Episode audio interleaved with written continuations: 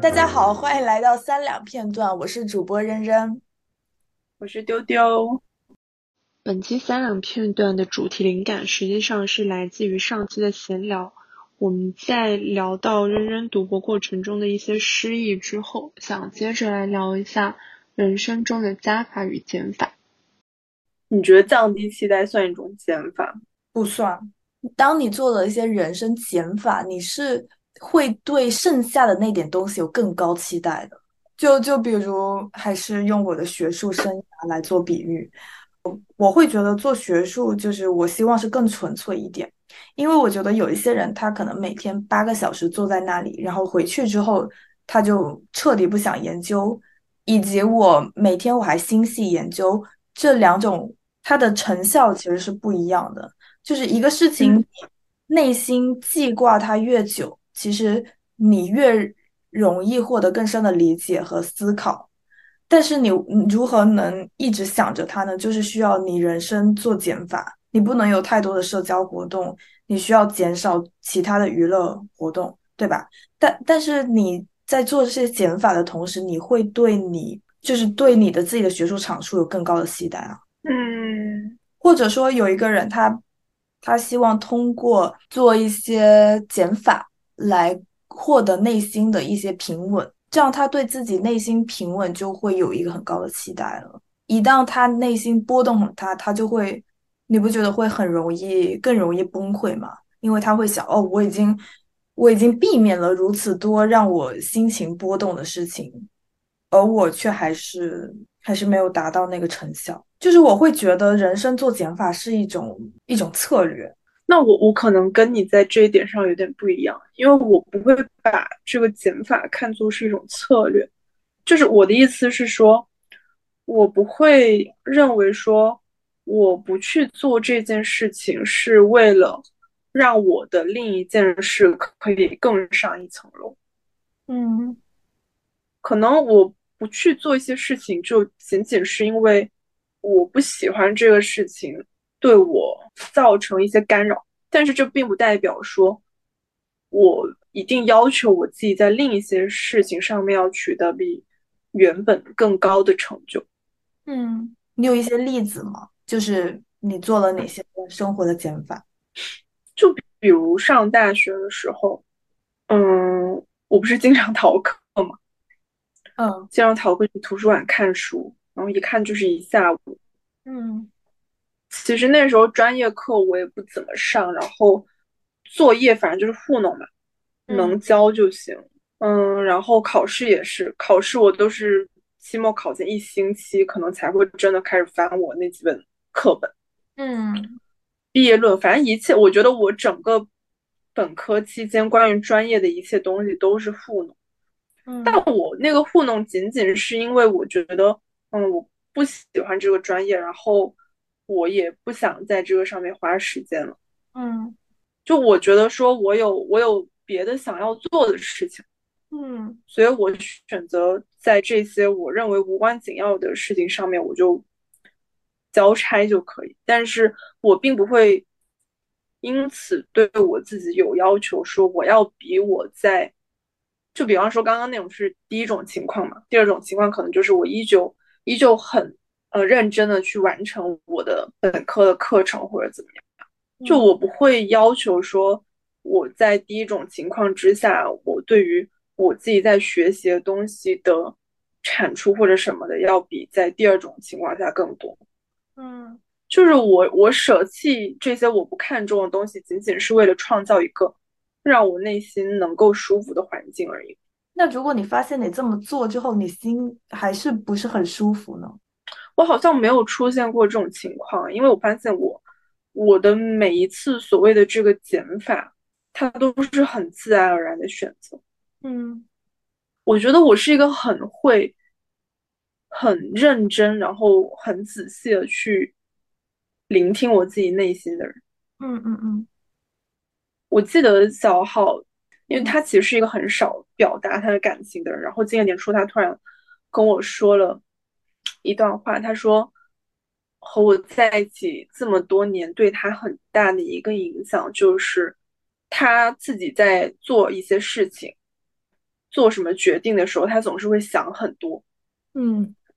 他会瞻前顾后，想这些事情对谁谁谁有什么影响，对别的人又有什么反正他会想很多不同方面吧。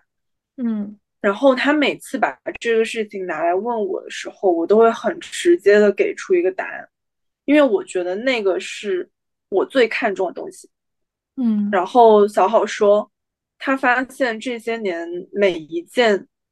他拿来问我的事情，最终他都会做出那个他从一开始就直觉要做出的选择，尽管他在后面，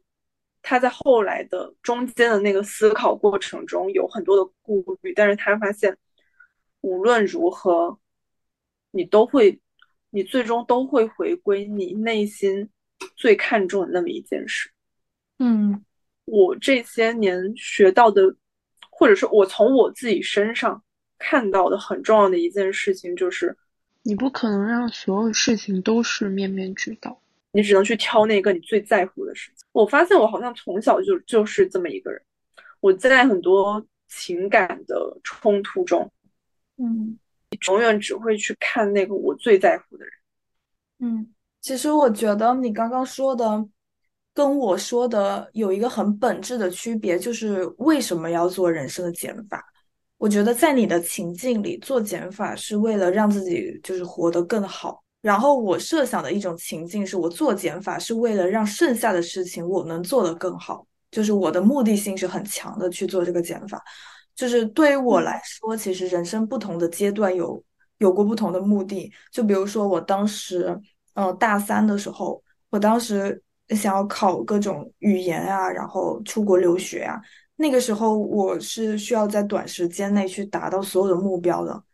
所以我就会通过目的性很强的去做减法。比如说，我不跟朋友出去，来让我有更多的时间去做我需要做的事情。就这种减法是目的性很强的，这种情境下，我就会希望我的语言成绩能够好，我能够出国。我觉得确实是吧。如果在你嗯说的这个意义上，我确实没有那种说策略式的做减法，嗯，或者说，我觉得我对很多事情的抛弃是出于一种恐惧。嗯，我我记得之前。呃，我跟小好还有我们另一个朋友出去吃饭，然后他说，与其说我在追求能做成什么事情，不如说我是在追求自我，就是非常本真的那个自我。我觉得他这个说的是很对的，因为比如我我选择不结婚，是因为我不想要谁谁谁的妻子这个角色；我选择不买房。是因为我不想要让一个城市困住我，嗯，就是我想要那种脱去所有角色之后的那个自我，就我总是想要去看看那个那个我会是什么样，所以我会尽量避免去很狂热的追求一些外界的东西。我们之前不是有聊嘛，就像我们这种商科的学校，尤其是现在毕业之后，大家聊起来同学的近况，第一句话都会说。哎呀，他现在在哪工作？怎么怎么样？然后他做到了什么职位？就我会很害怕别人用这样一个东西来形容我。嗯，我不知道我为什么本能的对这种东西就有一种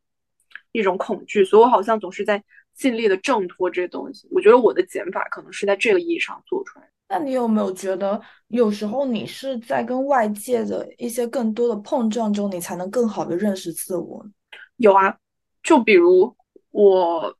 碰撞之后，我更加 确定了我不想要的东西。就比如跟如果我跟他结婚，我可以获得一个户口，但是所谓的机会真的非常真实的来到我面前的那一刻，这这个机会问我要不要，我下意识的反应就是不要。就我发现我在不断的去确认自己到底想要什么的过程中，最后发现我什么都不想要。有没有可能是你会更多的看到这件事情给你带来的束缚，而不是它给你带来的好处？有可能吧，我我会觉得这些背后都隐藏了一种枷锁。对，但是有没有有一天你的自我已经强壮到你觉得你可以，你可以驾驭这些枷锁？我觉得小豪有点像这个人，我觉得他就是一个蛮自在的游走于各种角色之间的人，但是也没有厉害到那种程度啊，就他会很比较自如的去寻找他的自我跟这些角色之间的一个弹性的空间。嗯，就是在他需要的时候，他会去扮演这些角色，但是他不会让。这些角色去影响他最本真的那个自我，嗯，我觉得他还蛮厉害，但是我不太，因为你现在去看心理咨询师嘛，然后你在修复自己过去很多创伤，就是有没有可能等到一天你真的是把很多事情都想开了，这个时候你会想要去做一些人生的加法，就是因为你已经有一个很稳固的自我了，你不需要再去保护它。有可能，我觉得现在我们开始做一个播客就是一种加法。就我很主动的选择让，也不能说很主动吧，半半主动的选择让让这件事情进入了我的生活。对，那那你觉得你现在的人生是处于一个希望做加法，还是想要继续做减法的阶段？我觉得这两个是同步的。嗯，就我依旧在逃避一些，也不能说逃避，回避吧。我依旧在回避一些角色，嗯，就比如结婚这种这种事情会给我带来的角色，嗯，但是。另一方面，我又开始尝试去拓展一些东西，嗯，就比如开始尝试去向外表达我想表达。可能之前我会觉得说向外表达是一件很容易受伤的事情，说它很容易伤害到我那个。才刚刚建立起来的非常脆弱的自我，嗯，但现在你可能慢慢的觉得你的这个内核比较稳固了，你会觉得说别人说的话其实也不太能伤害到你，嗯，并且你依旧有有很多想要表达的事情，那我就选择渐进式的向外去表达，嗯，但是就比如结婚这种事，就是成为一个人的妻子，然后随之而来的还有那种。就是儿媳妇的那种角色，嗯，我就会非常非常的回避。就小豪自己也都说，他觉得就他不，他觉得不一定要结婚，他觉得这个事情完全就是看我的意愿。但是他有说过，他觉得就算要结婚的话，现在并不是一个好的时机，嗯，因为他感觉我现在依然会非常受这些角色的影响，嗯。他觉得这个事情更多的并不是出于他或者他的父母怎么对我，更多的还是出出自于我自己怎么看。我觉得也蛮对的。嗯，之前我有一个朋友，他有一天早上，我那天早上起床，然后我就看到他凌晨一两点给我发消息，突然问我说：“你以后也要结婚吗？”然后我就我就愣住了。你知道，就是刚睁眼看到一条这样的消息。我就是，我说没，就是暂时没想过这件事，我就是还没有到想这件事的阶段吧。我问他怎么了，他说他有一个研究生的室友，嗯，答应了她男朋友的求婚，然后他很伤心，因为他觉得当初大家都觉得男人不行，结果好像只有他自己当了真。然后，然后我我后来我就回复他，我说如果。完全出于你的意愿的话，你是希望他只谈恋爱不要结婚吗？就是我我意思说不是让他去劝他室友，而是我只问他的想法。然后他想了一下，他说可能是吧。我问他为什么，他说因为他觉得结了婚就会很不自由，会很被动，就有些事情你可能就半推半就。因为他室友可能好像说之前也不想结婚。然后结果她男朋友突然求婚了之后，她室友好像是觉得说，哎，这个男的也还行，然后就就是说她也没有一个明确拒绝的理由，然后她就半推半就答应了，可以这么理解。然后我这个朋友就觉得说，那将来你可能，比如说你结了婚，怀了孕，然后可能你自己本来在那个阶段没有那么想要去成为妈妈。但是在你的婆家或者你的丈夫的这种推动之下，你就稀里糊涂的生了个小孩。他可能觉得他室友会有一定几率会后悔。嗯，后来我就把这件事情讲给我另外一个结了婚的朋友听，然后他就觉得非常荒谬。你知道，就是不同人的不同人对同一件事情的想法如此不同。我那个朋友他就觉得说，怎么会从结呃求婚是半推半就答应的这件事上就可以推导到怀孕了就一定会被动的生下来？他觉得这些事情都是可以控制的。嗯，他觉得说，那人家催你就不要听啊，你婆婆催你就当听不见，或者你就跟他吵呗。就我那个朋友，他就是这种人，他就是那种，反正谁要是敢逼他，他就跟别人吵架。嗯，就他不会不会让出自己的领地的人。那我觉得在这件事上，可能就比如说公婆如果催生的话，比如说两 A 跟 B 两个人都被催生，然后他们两个人最终的结果可能现实是他们都没有生小孩。但是 A 就受了很大的影响，嗯，因为他可能这个被催的过程本身就让他感觉到他的自我被剥夺，就是他对自己人生的那个自主权好像要被夺走了一样。但是 B 就不会，B 可能就把这些话就当做耳旁风，嗯，就他可能他那个自我可能就非常的稳固或者是强大吧，他就觉得说你说归你你你就说你的呗，反正我你又没有办法对我怎么样，我又不靠你给生活费。你又没法干涉我，嗯，所以我觉得这两个的区别还是蛮大的。我可能正正在慢慢从第一个阶段走到，就是第一种情况走到第二种情况。你刚举这个例子，我发现我其实也是个自我很不牢固的人，因为我想到我去年暑假回家之前，我就做过好几天的噩梦，因为我我来荷兰是二零二一年的事情，然后今年暑假我是两年没回家嘛。然后我当时就会设想说，我回家之后就会好多人就问我说：“你现在有没有男朋友啊？”然后就要来干涉我的人生，剥夺我人生的自主权。然后他们可能听到我读博，就会有那种社会对女博士生的一种歧视啊。我就真的因此做了好几天的噩梦。然后我还跟我妈说，然后我妈就特别不理解，她说：“就是光想这个事情的发生，怎么会给你带来这么大的影响呢？你就不要管那些人就好呀。”可是我 我就不行，我是真的不行。我从这件事，我也是，我不行，我就会做那个梦，然后我醒来的时候，整个人就是拳头都是紧握的，特别难受。是的，我也会。我跟我哥和家里关系都不太好，然后今年应该是过年春节之后，我哥，因为春节的时候他没有回家，然后春节之后他回了一趟家，然后饭桌上就是跟我爸吵起来了。然后还是那种很荒谬，就我爸那种人，就是他很大男子主义嘛。然后他说骂你就骂你。几天之后，我哥突然找我说他做了一个梦，然后梦里面是跟我爸还有我爸的一些朋友吃饭，然后我爸我爸在厨房收拾，叫我哥过去帮忙。就是我爸当时在抽烟，就在我哥梦里，我爸在抽烟。然后我爸突然把那个烟头从他嘴里拿出来，跟我哥说让他去加到某某一道菜里面。就这个只是一个意象嘛，他可能在现实中代表我爸说一些很荒谬的话，或者对你下的一些很荒谬的指令。然后我哥在梦里回复他说：“这样不好吧？就是说这个烟有害呀，或者怎么怎么样。”我哥说他当时在梦里面，他表面上很平静的在跟我爸说这段话，但他其实心里面已经开始紧张。就这个就是我们小时候的一模一样的，你此刻你表面上还在跟这个人讲道理，但是心里面你已经开始重温以往无数次的被他压制的那种恐惧了。然后果不其然，他说完之后，我爸在梦里面就开始破口大骂，又开始说什么哎，我是你老子怎么怎么样，然后你就应该听我的巴拉巴拉巴。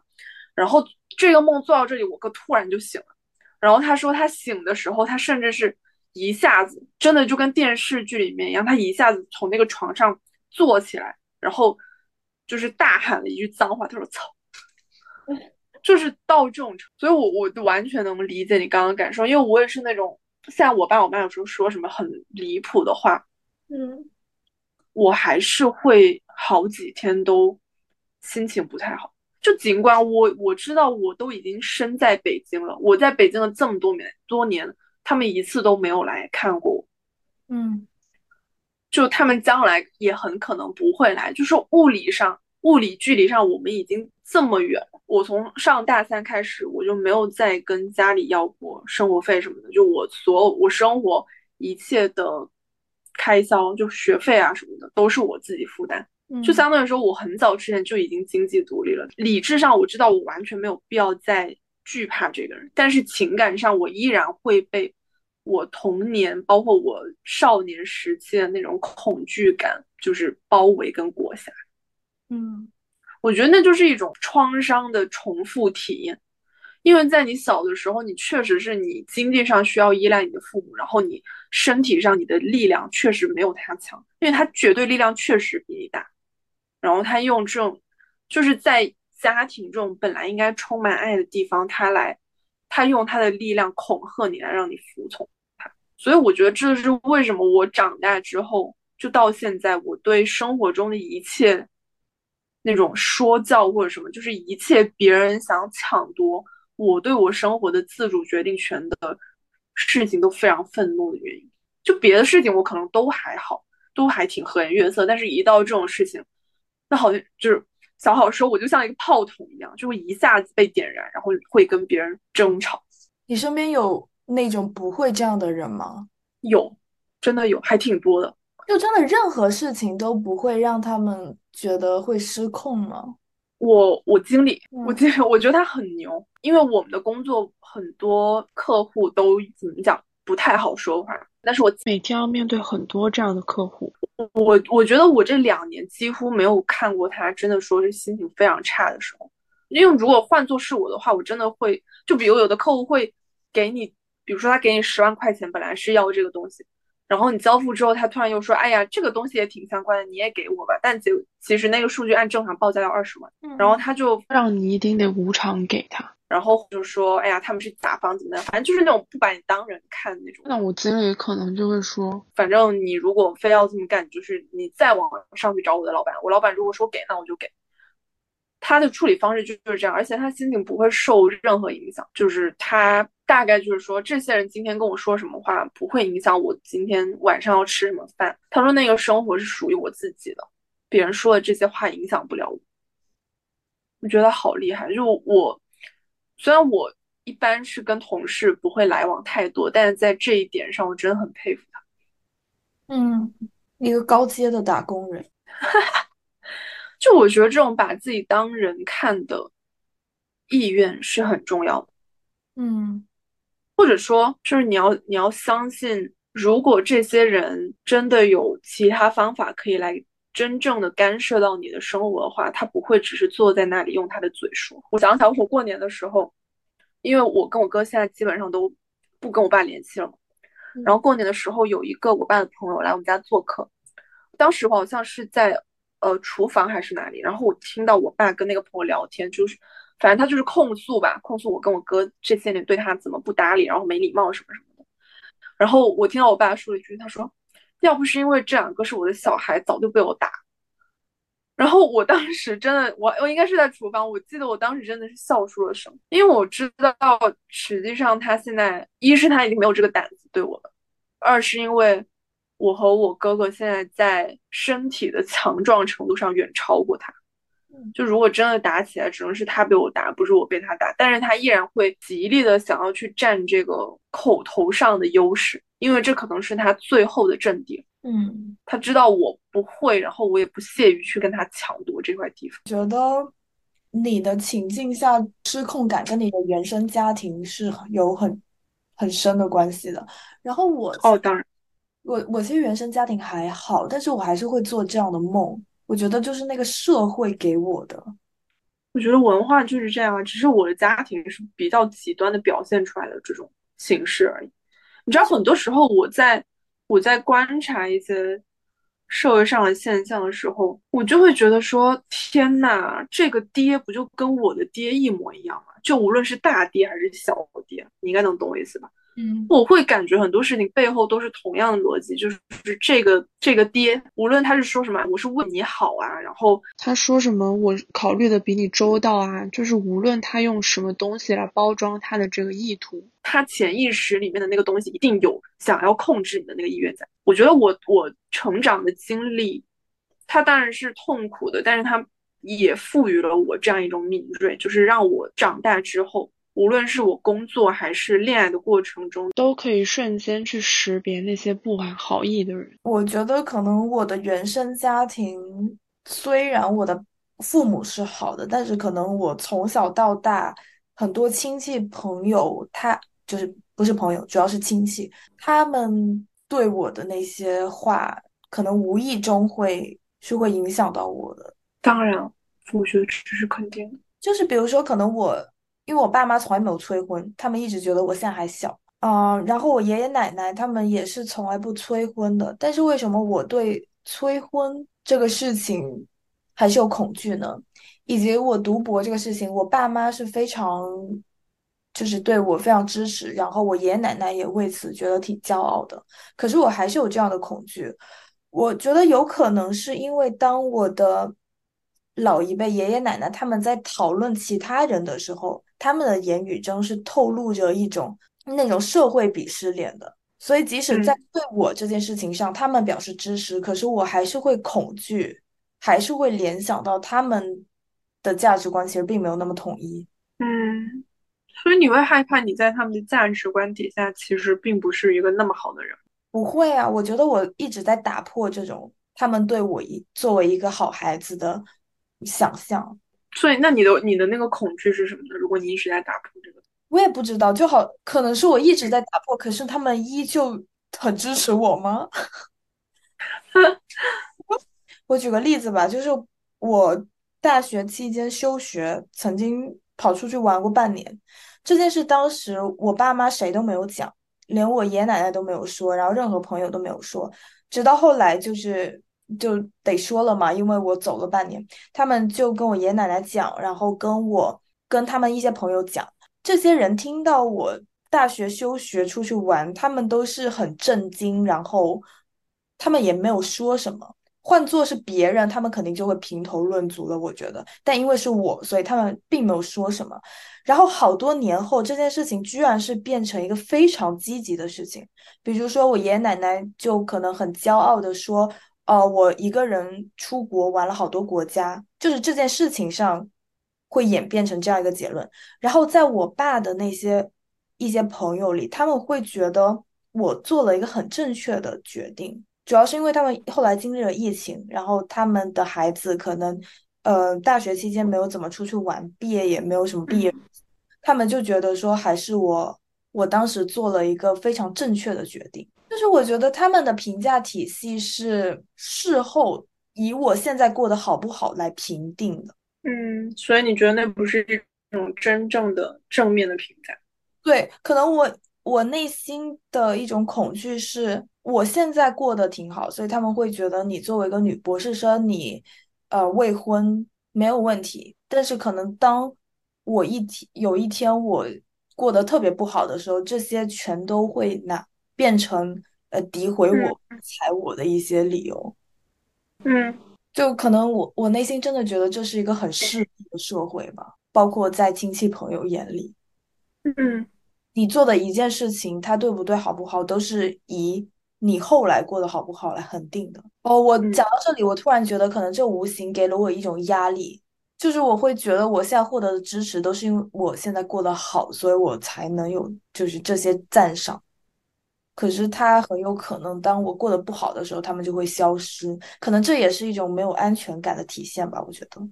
以及当我爷爷奶奶，尤其是我奶奶，对表现出对我越大的骄骄傲和自豪的时候，我其实是会越恐惧的。嗯，你会担心被这种评价困住？会啊，比如说他可能会觉得特别骄傲，所以他想要把我留在身边，他就会跟我表达过说希望我以后回国，留在省内之类的事情。就是如果他我是一个呃，并没有那么他们很骄傲的孙女的话，他们可能就不管我了。其实这对我来说反倒是一种自由。虽然我们刚刚跑题了，但是其实我 我觉得一切都是有联系的。就是我来做一个总结吧，就是我觉得回顾我们两个人关于人生做加法和减法的这一路历程，其实我们是先通过做减法稳固自己的内核，让自己觉得人生是可控的，然后有更多的能量的。这种时候，我们慢慢可能会去做加法，然后但是站在当下，嗯、尤其是对你来说。可能有一些加法你还是没有准备好，比如说要孩子啊，要结婚啊这类事情。那对我来说，我是甚至想都可能没有想过。反正未来三年内，我是不太可能想这个事情的。嗯，说的孩子，哎，这样好像会更加跑题。不过你刚刚好像语文老师，我不行，我们要开一期专门讲孩子吧，讲教育吧，我觉得可以讲挺多的。我可以小小提一下我对孩子的想法，就是我觉得孩子有时候是你，就是创作热情的一种形式。哦，是的，对。但是呢，可能比起孩子，我觉得我更希望，就如果我死了的那一天，如果说人死了之后，你的灵魂真的会有机会去回顾你这一生的话，我可能会更希望我有很多的作品产出，而不是产出了一个孩子。嗯，我我跟你在这方面有一点不太一样。我觉得孩子对我来说是一个爱的接收方，就我要做加法，拥有一个孩子的那一天，应该是我觉得我的爱要满到可以溢出来了，然后我会给到他。那那我应该 我应该没有这没有那天。我现在觉得我的爱应该就是能自给自足足，然后爱我的父母，爱我男朋友，爱我的朋友，仅此而已。我知道我有有一次跟心理咨询师。也不是有一次吧，其实聊过很多次，但直到前几次才听到这句话。就是我一直跟他表达说，我很想杀了我爸，但不是那种我真的会去杀他的意思啊。就是我说我对很多爹，就不只是我爸，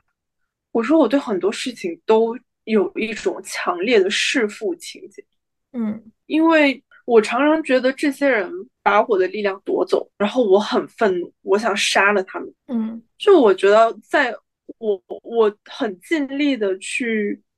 在一些健康的关系，比如我和我男朋友的关系，我和我哥哥的关系里面，我们双方都会努力的去建立起一种平等的、和谐的、充满爱跟关怀的这么一段关系。但是在另外一些关系中，就比如我跟我爸的关系中，这种。嗯，诉求是永远不可能实现的，因为一段关系是双方互动的结果。因为可能在我爸的观念或者说他的意识中，关系是没有平等可言的，要么就是他把我踩在脚下，要么就是我把他踩在脚下。所以在这种情况之下，我根本没有可能可以去跟他之间建立起一个良好的关系来。嗯，那我我又不可能让他继续这么压制我，那我只能反过来去压制他。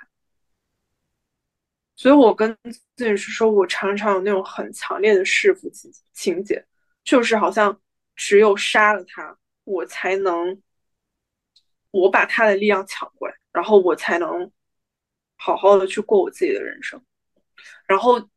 上一次聊到这个时候，咨询师突然就说：“他说，可能你并不需要通过杀了他，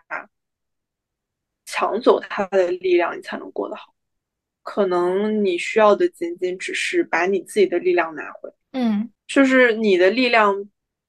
并不需要通过它来输入，你只需要把原本属于你自己的那一份拿回来就好。就我我觉得这句话为什么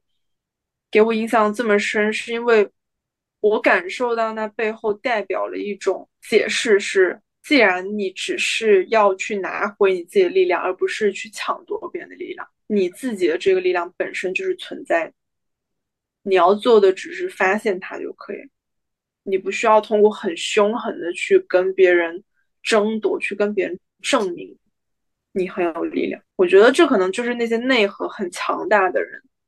的底色。你的咨询师有没有给你什么建议，把你的力量夺回来？没有，我觉得这是我最喜欢心理咨询的地方，就是他从来不会给我提建议。我觉得我的咨询师目前为止做的事情都只是帮我重新去构建我心里的那个弹性的空间，然后他给了我一个房间，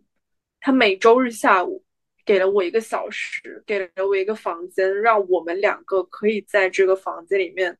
去探讨自我，去让我自己有能力发现我身上的力量。嗯，我觉得这个是很重要的，就是这个力量是，如果说我需要通过他给我建议的话，我会感觉我的人生要依靠他才能走。但是如果这个力量或者说某一些道理、某一些事情是我自己突然感悟出来的，我会觉得说这个感悟它虽然来的慢，但是它更加的深刻，因为在我感受到它的那一刻，我就已经完全的接受它。嗯，我觉得这个是很重要的，就是在心理咨询中，我认为很重要的一点是，咨询是帮助来访者重新的去建立起他心理的能量，然后帮助他去掌握他自己人生的自主权，而不是用一种赋予的方式。嗯，你回到你刚刚说的吧。对啊，我觉得发现自己原本就很有力量这件事情是很重要。就我为什么说，我觉得那些内核很强大的人，这好像就是他们的底色。我想到一个例子，有一天我在地铁上，就我去上班，然后我还是老样子在地铁上看书嘛。我坐在呃那一排的右手边第二个位置，然后到某一站的时候，我就是最里面那个人坐我旁边那个人他下车了，然后又坐上来一个男的。然后他坐下之后就开始一直疯狂的抖腿，然后大概过了那么一分钟，他还是一直在抖。我就跟他，我就转头跟他说：“我说您好，麻烦不要抖腿，谢谢。”我就说这么一句话。但其实我在别的时候也有碰到过一些就是无意识抖腿的人，我跟他们说完之后，他们就会马上停止，有的还会说不好意思什么。但是那天那个男的，他就他表面上很平静啊，他就带着一种玩笑的口吻跟我说：“小姐，请问一下。”我抖腿怎么惹到你了？嗯，地铁上有规定不准抖腿吗？或者怎么怎么样？就你知道，就这种发言。然后我当时心里面，我其实觉得很好笑，我有点无语吧。然后我就说，我不想跟你说话，我现在在看书。然后他就说，你凭什么叫我不要抖腿？然后我此时都彻底无语。我说好，那你抖吧，无所谓。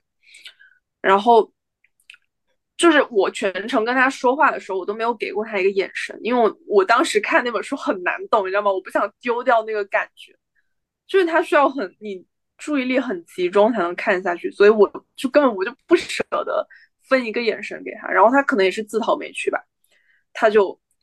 转过头去，然后他也不跟我说话。然后我后来在回想这件事的时候，我就发现，就这个人其实他就是一个内核非常非常脆弱的人，就以至于说我这样。说一句麻烦你不要抖腿，他好像整个人破防了，就是他感觉他自己受到了一种莫大的侮辱似的，他没有办法接受别人对他任何哪怕一点点的否定。嗯，我那个甚至都算不上算不上一种攻击，我觉得就是一种提醒，公共场合大家互相不要影响到别人。但是他非常的气急败坏，就是恼羞成怒那种感觉，就是我觉得一些。内核比较强大的人，当然不是这个例子啊，就是另另一些场合来说，就是内核比较强大的人，其实他在面对跟别人的一些冲突或者什么的时候，第一是他会很勇敢的去表达他自己的诉求，嗯，第二是他不会一定要证明自己什么都是对的，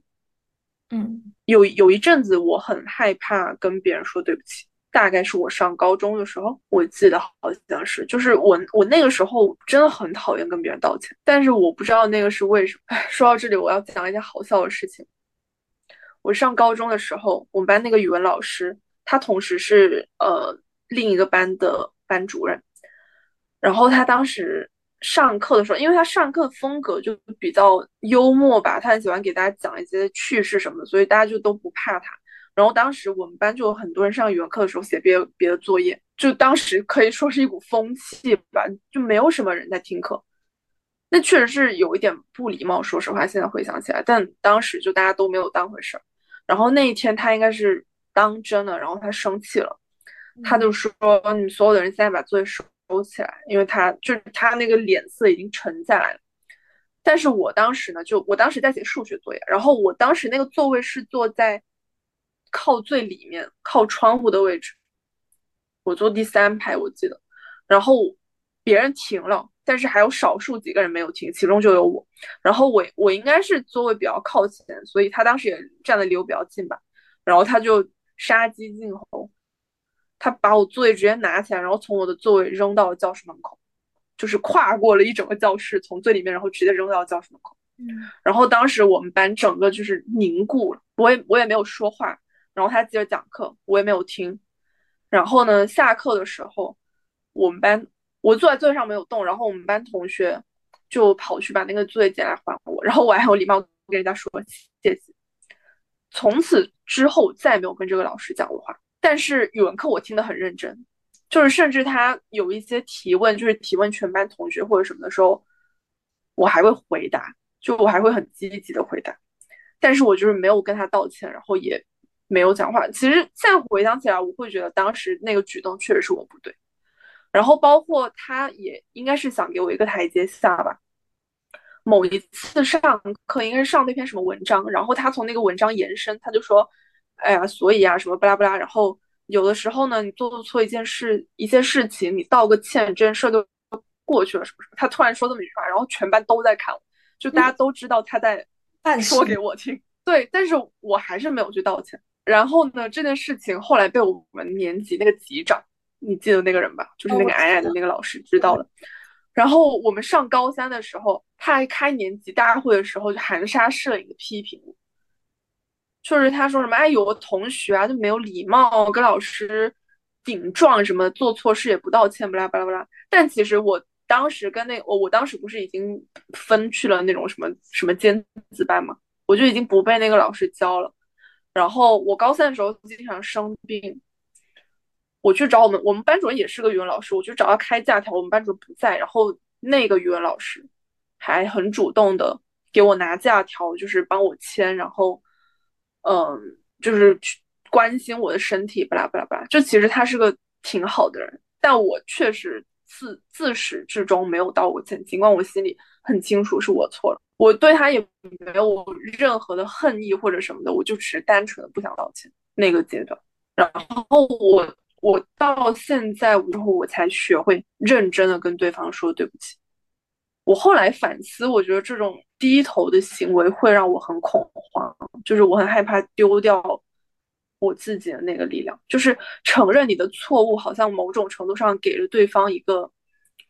审判你的权利。嗯。如果是我，我一定会去道歉的。我我觉得我应该会内心愧疚不已，以至于我需要通过一个道歉让自己好受一些。真的跟你完全相反。不是，我说实话，我现在回想起那件事情，我的评评价是，我知道我不对，但是我也没有觉得那个老师有对到哪里去。嗯，就是我我其实能看得出来，我觉得他他后面那一阵应该他心里也不太好受，可能他当众扔掉了我作业这件事情。他应该会觉得伤害了我的自尊心，或者或者怎么样。但是于情于理，我确实应该去道歉。我包括我跟小欧很多相处也是，直到现在有时候还是会有可能一件事情，可能大家当时态度都没有那么好，但是说实话，可能是我先怎么怎么样。但冷静过后，基本上都会是他先低头。我觉得他还他是一个很擅长于，我觉得擅长于给别人递台阶的人，一定也是一个内心很强大的。就是我呀，但是我也有内心不强大的人呀，所以我我一开始问你说身边有没有人内心很强大的，希望过几年的我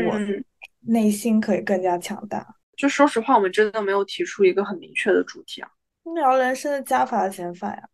我觉得只能算是其中一个小篇幅吧，你不觉得吗？它可能只是只是一个引子，对，然后聊到很多就是内核稳不稳的问题。但我其实本身在我们决定要聊这个之前，我就有点想往这方面，因为我觉得这个确实是 我完全没有想，就是你为你为什么做加法和减法的一个很重要的动机，嗯，就好像你知道心理咨询上很多时候，尤其是一些就像家庭的创伤或者什么的，其实蛮常见的做法就是能让你迅比较快速的脱离。这个直接的创伤体验的方式，就是你先远离你的家庭，嗯，就无论是你是你是物理距离上，还是你经济上，就是你保持一个独立，你在这，就是你给自己创造出来一个远离这个创伤发源地的一个场景，然后你待在这个里面，你你保持一定距离之后，你再往回去看，这是你好好的去回回溯你。的这个创伤体验，可能这个需要很长很长一段时间，然后在你好好的整理了你的这些体验，包括你的感受然后你重新建立起一个比较稳定的内核的时候，或许有那么一天你可以回去帮助你的家人。我觉得这个某种程度上也是一种减法跟加法，因为做减法或或许你最开始那个理论也是对的，做减法是为了让你能 focus 在最重要就当下最重要的那件事情上。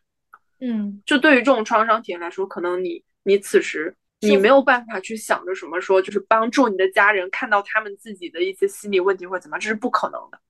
因为这个时候你自己都搞不定的，你只能抛下那些东西，你完全 focus 在你自己身上。嗯，然后等到你把你自己这一趴做好了之后，就是他已经他的模式已经非常稳定之后，你才有别的余裕跟别的多出来的空间去想说能不能加一些别的什么东西进来，比如你去试图帮助你的家人。嗯，其实你一开始聊人生的加法和减法，然后对我来说，我是觉得自己好像一直在做减法，减法，减到我近期突然觉得自己人生好无聊，我要做一些加法。比如呢？比如做播客就是一个，嗯，但是我我想到的加法不是说不是像你想的结婚啊、生孩子这些，没有没有，我没有说这些东西是加法，就是我我。Suppose 的加法，我比较理想的加法，可能是就除了这个做播客以外吧，可能是渐进式的开始会去用文字形式输出一些我的什么东西。但是我觉得，我觉得那个可能对目前的我来说还稍微有一点点距离。对我想的加法，可能更多是搞一些副业，或者去培养一些兴趣爱好，去学一些技能。从其实从去年我就想说去学滑雪，但是滑雪这个事情，哎，我也想学。对，但是滑雪这个事情对我来说是一个有风险的事情，就是你滑雪，天呐，我们一天就没了。你说，你说，一天就没了，然后你可能腰酸背痛，会影响你隔天的状态，所以它是需要投入的，不不管是精力还有金钱，然后你还有心理上，因为。你为了不让自己受伤，你去滑雪的过程，你肯定要高度集中嘛。嗯，对对对对，所以所以我就去年想做，但没有做，可能是我当时就是觉得自己的能量不足以支撑我去做另外一件事情，就是我还不知道说我人生做加法去做这样一个事情，它是给我带来能量，还是它是消耗我能量的？试试行不行？先试试，试试才知道。对，但是你上你如果报了一个课，然后你就得可能未来一两个月每个周末都去练一下。哦哦，那确实有成本。我我健身房有一个朋友，就是他他为了滑，因为北京那个崇礼好像是已经开板了吧，今年，然后他他只他平时是自己在找健身房训练，然后他每周日去找我们教练一次，我们俩是同一个教练，他在我后面练，然后他最近已经不来了。因为开板了，然后他每个周末都要去滑雪，然后他为了滑雪，他在那边租了一套房子，就他每周五下班之后过去那边，然后周周一还是周日才回来。哦，那他真的很喜欢这个。他滑雪超级厉害，他应该真的真的喜欢滑雪，他很喜欢这种户外活动。呃，我不确定我会不会喜欢滑雪，我觉得我去做它更是一个体验一个新鲜的事情。天呐，我觉得，我觉得荷兰也需要一些大众点评哎，就是那种体验课，给你打五折。有呀有呀，有一些 A P P 它就有各种这种呃折扣啊什么的。就是试一次就好，试一次你再决定你要不要报后面的课程。对，可能对我来说连试啊，我必须我都要思考一下。我必须要澄清一下，我的加法不是结婚跟生小孩，不然大家可能会以为我很恋爱脑。我因为一开始说加法，你就立刻跳到结婚和生小孩，然后这些不是不是，我意思是我的减法可能是减掉那些东西，但是我的加法不一定是加掉这些东西，加上这些东西。嗯，那你现在生活有没有什么事情是你还想继续减掉的？我觉得我可能没有了，就减的差不多了。嗯，有朝一日我希望我可以减掉我现在这份工作。哈哈哈哈哈哈。我我也希望，我真的觉得他某种程度上有有打扰到我，说实话，因为他确实分掉了我一部分精力。我笑好现实呀，姐，你知道我，嗯，我有一个公众号，就是它也是一个出版社吧，叫三辉图书。然后他们那个标语是“自由的知识生活”，智慧的智，学识的识。我每次看到那句话都会心生向往，我觉得那就是我向往生活的终极形态。就是这个这个生活里面可以没有房子、车子，没有没有其他这种外在的东西。我很多次走在路上，会不自觉的去设想我